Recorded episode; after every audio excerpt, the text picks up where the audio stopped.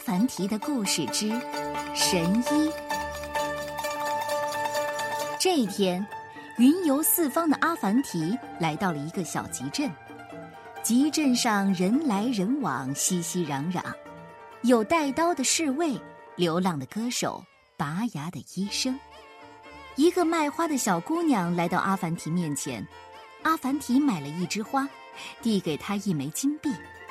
小姑娘高兴地拿着金币打量着，还没来得及收起来，一个心术不正的骗子走过来，一把抢走了那枚金币，嬉皮笑脸地说：“过两天就还你。”说完，一溜烟儿就跑了。一个卖馕的小男孩也从阿凡提那里得到了一枚金币，同样被这个骗子给夺走了。拔牙的凉棚里，大胡子牙医双手握着大钳子，正使出浑身解数为一个病人拔牙。他大汗淋漓地折腾了半天，那牙却纹丝不动。病人痛苦不堪地叫唤着：“哎呦，哎呦！”听到叫喊声，很多人都围过来看热闹。阿凡提也来了。一个年轻的歌手拿着冬不拉走上前说：“真主保佑，让我为您演唱一首最新的歌，来解除您的痛苦吧。”滚！疼痛无处发泄的病人一声怒喝，歌手没趣的离开了。歌手沿街叫喊：“谁？谁要听最新创作的伟大作品？”我说：“谁需要一首歌呢？”就在这时候，傲慢的星象家骑着骆驼迎面走来。流浪歌手赶紧迎上前去，他不想放过任何显露自己歌唱才华的机会。谁要听我最新的伟大作品？您是不是想听我唱一首？星象家斜眼看了一下歌手，不屑地说：“你是什么东西？敢自称伟大？”说完，扬长而去。流浪歌手沮丧的低下了头。不久，他又在墙角边遇到一个无所事事的胖子。胖子正仰面躺在大门前，懒洋洋地吃着身上带着的一只馕。美妙的歌声有益于健康，请允许我为您唱一首最新的歌。说着，不待对方答应，便闭起眼睛唱起来。哪知他刚开始唱，一只恶狗便冲出来，汪汪大叫，吓得胖子和歌手落荒而逃。集市这边，拔牙的病人还在痛苦的大声叫喊：“哎呦，哎呦，哎呦！”大胡子牙医急得满头大汗。突然，他在人群里发现牵了毛驴儿的阿凡提，立刻高兴起来。大胡子牙医冲阿凡提喊道：“阿凡提，我的老朋友，快来帮我想想办法。”阿凡提摇摇头说：“我又不是医生。”大胡子牙医说：“可你是阿凡提呀，阿凡提可没有办不到的事。”那也不见得。阿凡提思索了片刻，指着他的毛驴儿说：“不过。”我这个伙伴倒能治一些疑难杂症。他，哦天哪，一只毛驴儿！围观的人都惊讶不已。哦，不信嘛，你们等着瞧。说完，阿凡提从摊子上找来一根绳子，一头绑住病人的牙齿，一头拴在毛驴儿的尾巴上，然后点燃一个鞭炮。鞭炮的爆炸声吓坏了那只毛驴儿，它拼尽全力向前猛跑，牙齿应声落地，病人的牙就这样被拔掉了。围观的人好奇地看着这头驴子，议论纷纷，都觉得特别的神奇。这时候，那个被狗追赶的大胖子从看热闹的人群当中挤进来。呃，阿凡提，你的毛驴能不能治治我的肥胖病？呃呃，呃。阿凡提拍拍他那巨大的肚子，肚子发出沉闷的咚咚声。胖子急切地问：“怎么样？”那得问问他呀。阿凡提边说边将头凑到毛驴儿的嘴边，随后表情严肃的对胖子说：“嗯，不妙啊！他说您已经病入膏肓了，没治了。”什么？他说我会死？阿凡提一本正经的说：“没错，顶多还能活一个月。”胖子惊得目瞪口呆。用可怜巴巴的声音哀求道：“呃，亲爱的阿凡提，快请他开一点灵丹妙药，求求我吧！”阿凡提假装再次请示毛驴儿，突然高兴的喊道：“哎呀，你的运气可真好！灵丹妙药就埋在你的院子里。”胖子一听，高兴的哈哈大笑：“ 我的院子里？哦，好！”他掉头就往家跑，阿凡提赶紧说：“记住，你得在一个月之内找到药。”大胡子牙医将信将疑：“我说阿凡提，难道您的毛驴儿真的是个神医吗？”“神医？呃，谁是神医呀？”星象家恰好路过这儿。阿凡提冷冷的回答。远在天边，近在眼前。星象家不屑地说：“ 你，阿凡提。”阿凡提手一指毛驴儿，说道：“不是他。”形象家生气地说：“阿凡提，你可别想在我面前搞鬼！我的智慧比你的头发还要多。”哦，对极了。阿凡提笑嘻嘻的摘下自己的头巾，原来他最近剃了光头。众人看了，哈哈大笑。星象家尴尬的咽了口唾沫，说：“我绝不相信一头蠢驴儿也能看病。”阿凡提说：“为什么不能呢？我这头毛驴儿不仅会看病，将来说不定还要当星象家呢。”众人听到这里，又哈哈大笑起来。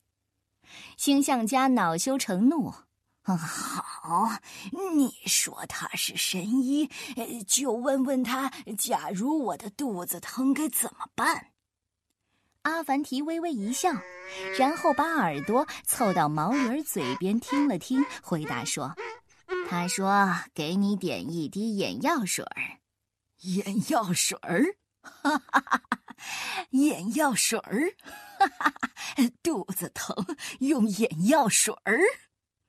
星象家哈哈大笑，差点从骆驼上滚下来。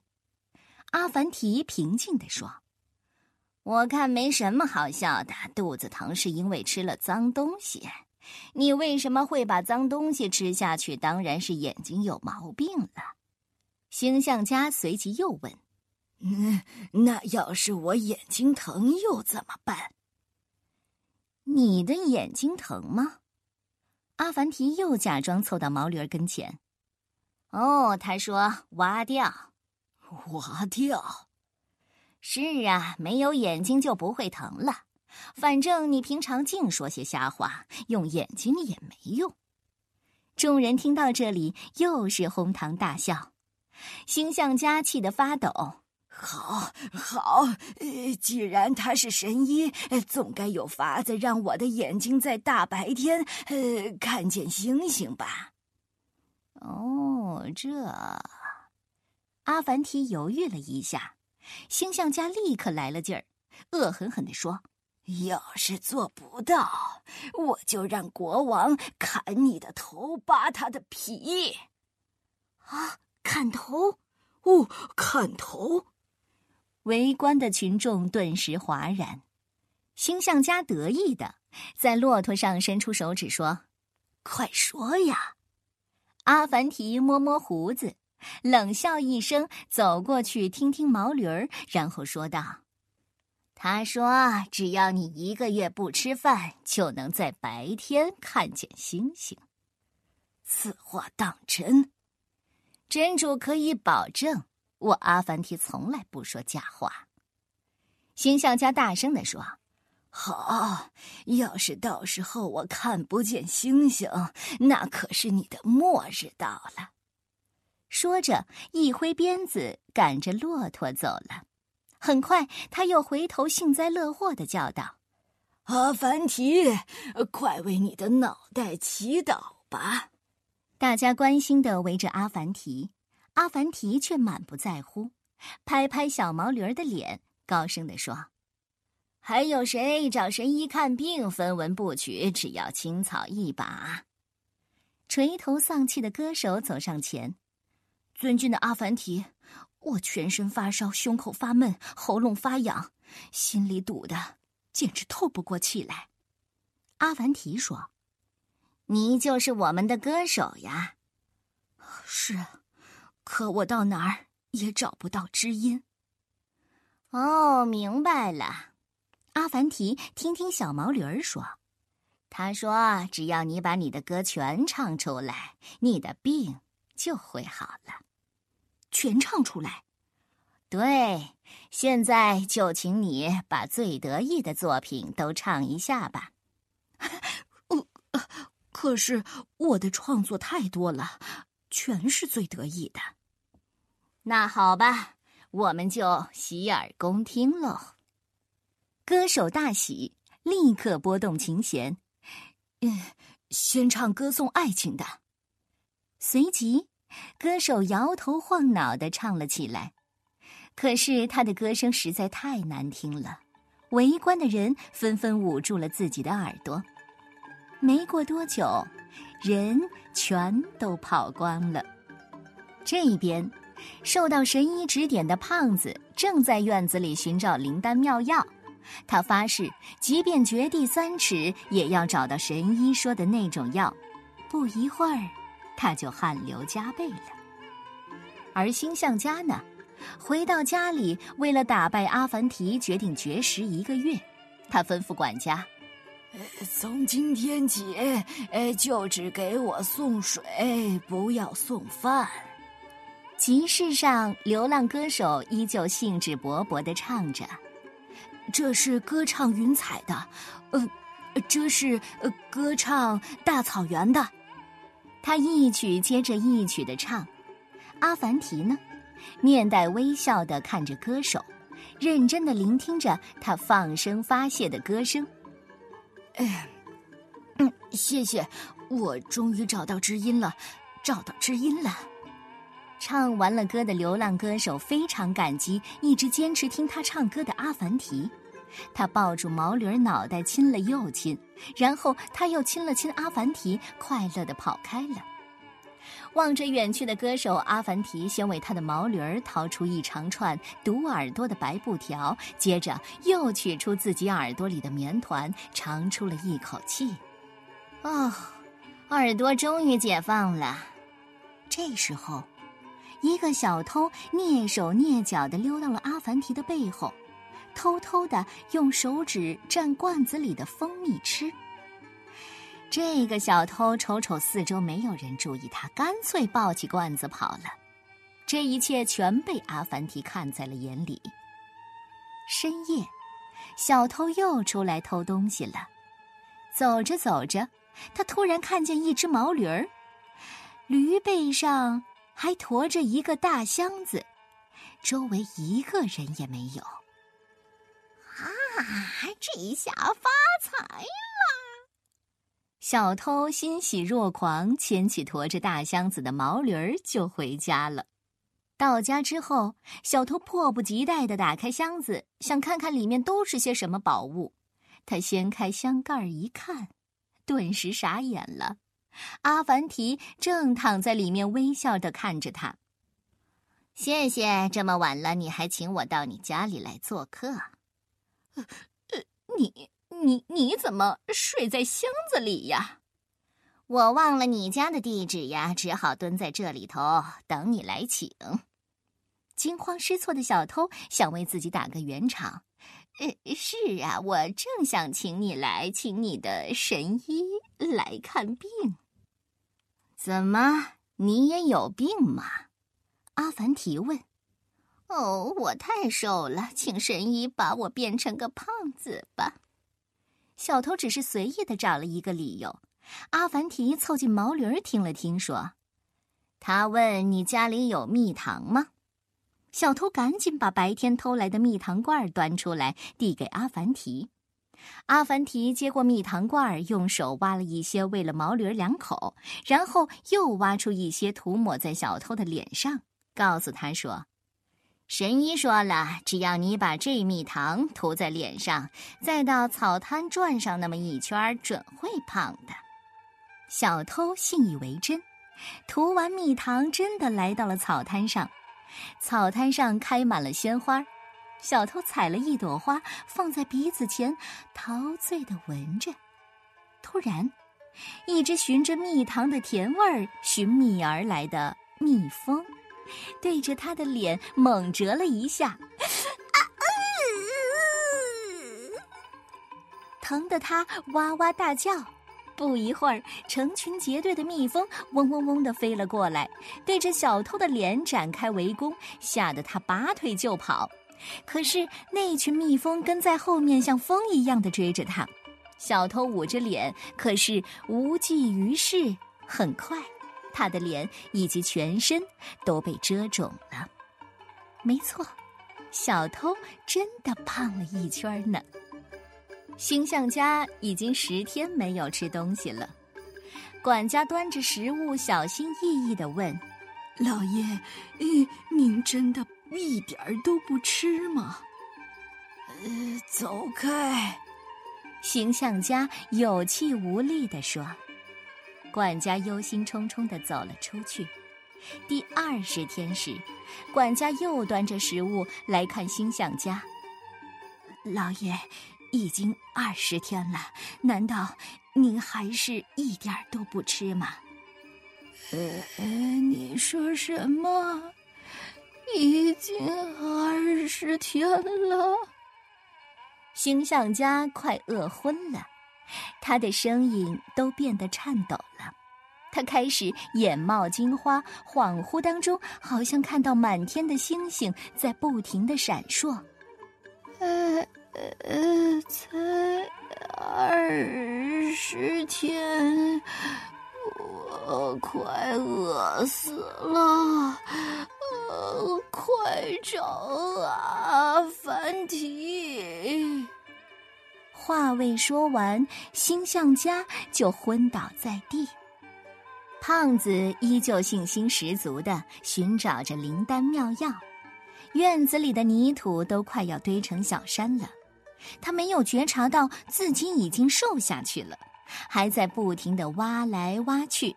可是不管怎么挖，也找不到灵丹妙药。他气得扔掉锄头，大喊。我非找阿凡提算账不可。阿凡提呢，又回到了集镇上。他牵着毛驴儿，笑容可掬的招揽生意。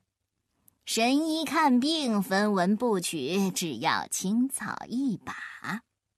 卖花的小姑娘又来卖花了，真是冤家路窄。她居然一头撞上了那个夺走她金币的心术不正的骗子。小姑娘一把抓住了他，“你还我钱！你还我钱！”“嗯，哦，谁欠你的钱呢？”心术不正的骗子做贼心虚，一下子推倒了小姑娘。可怜的小姑娘无助的哭了。骗子正要逃走呢，一下子撞到了阿凡提身旁的柱子上。他一抬头，发现阿凡提正看着自己。哎呀，我说你的脸色不对呀，是不是该请神医给你看看病呢？阿凡提笑着问他，随即看了看毛驴儿，又说：“神医问你是不是有失眠症？”“呃，对我，我，我，我整夜都睡不着觉。”骗子诚惶诚恐的回答。“然后还有健忘症。”呃呃，是是是的，我我我老是忘忘记还人家的钱。阿凡提一针见血的说：“你最严重的还是心病啊！” 对，人家都说我心术不正。你的病根子在驼背上。阿凡提看了看那个人隆起的后背，说：“需要开刀。”这时候，远处传来了胖子气喘吁吁的喊叫声。胖子跑到了阿凡提的跟前，大声的骂道：“你这个骗子！院子里根本就没有什么灵丹妙药。”阿凡提看了看他已经瘦下去的身体，说：“你不是把药都吃下去了吗？你的肥胖症不是好了吗？”胖子上下打量了自己一下，恍然大悟：“呃，原来是这样，哈哈，瘦了。”说完，哈哈大笑起来。阿凡提，阿凡提。远处又传来了急切的叫喊声，大伙儿循声望去，星象家有两个仆人用担架担着过来了。哎，哎，阿凡提，你快帮帮我们老爷！星象家先生才二十天呢，您就看见星星了？阿凡提讽刺地说。星象家无可奈何。看见了，我真看见了。这么说，我的脑袋保住了。我我要吃饭，我我要吃饭。星象家微弱的声音突然变得高昂起来，看着一贯骄傲自负的星象家如今的狼狈样。众人又是哈哈大笑。哎，阿阿阿凡提，你你你你看我这病。看着星象家由人抬着走远了之后，那个心术不正的驼背骗子惴惴不安的问：“哦，我们还有一个手术要做呢。”阿凡提这才想起，这个骗子的病还没有治好呢。他用一大块白布蒙住骗子的眼睛，然后取出一把锋利的长尖刀，刺向了骗子隆起的驼背。众人都瞪大了眼睛，屏住呼吸。大伙儿都在纳闷儿：阿凡提真的成了神医吗？驼背先生的衣服被划开了，阿凡提出人意料的从里面取出一个口袋，解开绳子一看。里面全是金币。哦，原来如此！众人恍然大悟。阿凡提把那些金币撒向人群，人群欢快的叫喊起来：“有我的一块，这是我的，这块是我的！”大伙儿高兴的捡起自己被骗走的金币，脸上流露出幸福的笑容。做了手术的驼背先生一脸茫然的问：“阿凡提，那那钱？怎么？难道你还想背上心术不正的包袱吗？”阿凡提反问。接着，他向人群一指：“你看。”顺着阿凡提手指的方向望去，驼背先生一下子惊呆了。每个人都在用真诚的眼神看着他。欢迎他回到人群当中去，他们全都那么友好。驼背先生慢慢的走到人群当中，他从地上捡起一枚金币，放到小男孩落得高高的囊上，又捡起一枚金币，轻轻的放到卖花小姑娘的手中，小姑娘顺手将一束鲜花递了过来。驼背先生把花儿一支一支的发给善良朴实的人们，看着这一切，阿凡提欣慰的笑了。他悄悄的牵起自己的毛驴儿离开了。驼背先生呢，高兴的大喊大叫：“ 我的病，我的病好了，我的病全好了。”这时候，那个流浪歌手也来了。他一改往日的沮丧和萎靡开心地弹着他心爱的冬不拉带着人群欢快地跳起了舞蹈。集市上一片和睦友好的景象。咦阿凡提呢？有人突然发现阿凡提不在热闹的人群当中。阿凡提早就骑着自己的小毛驴儿哼着歌儿悠哉悠哉的云游四方去了。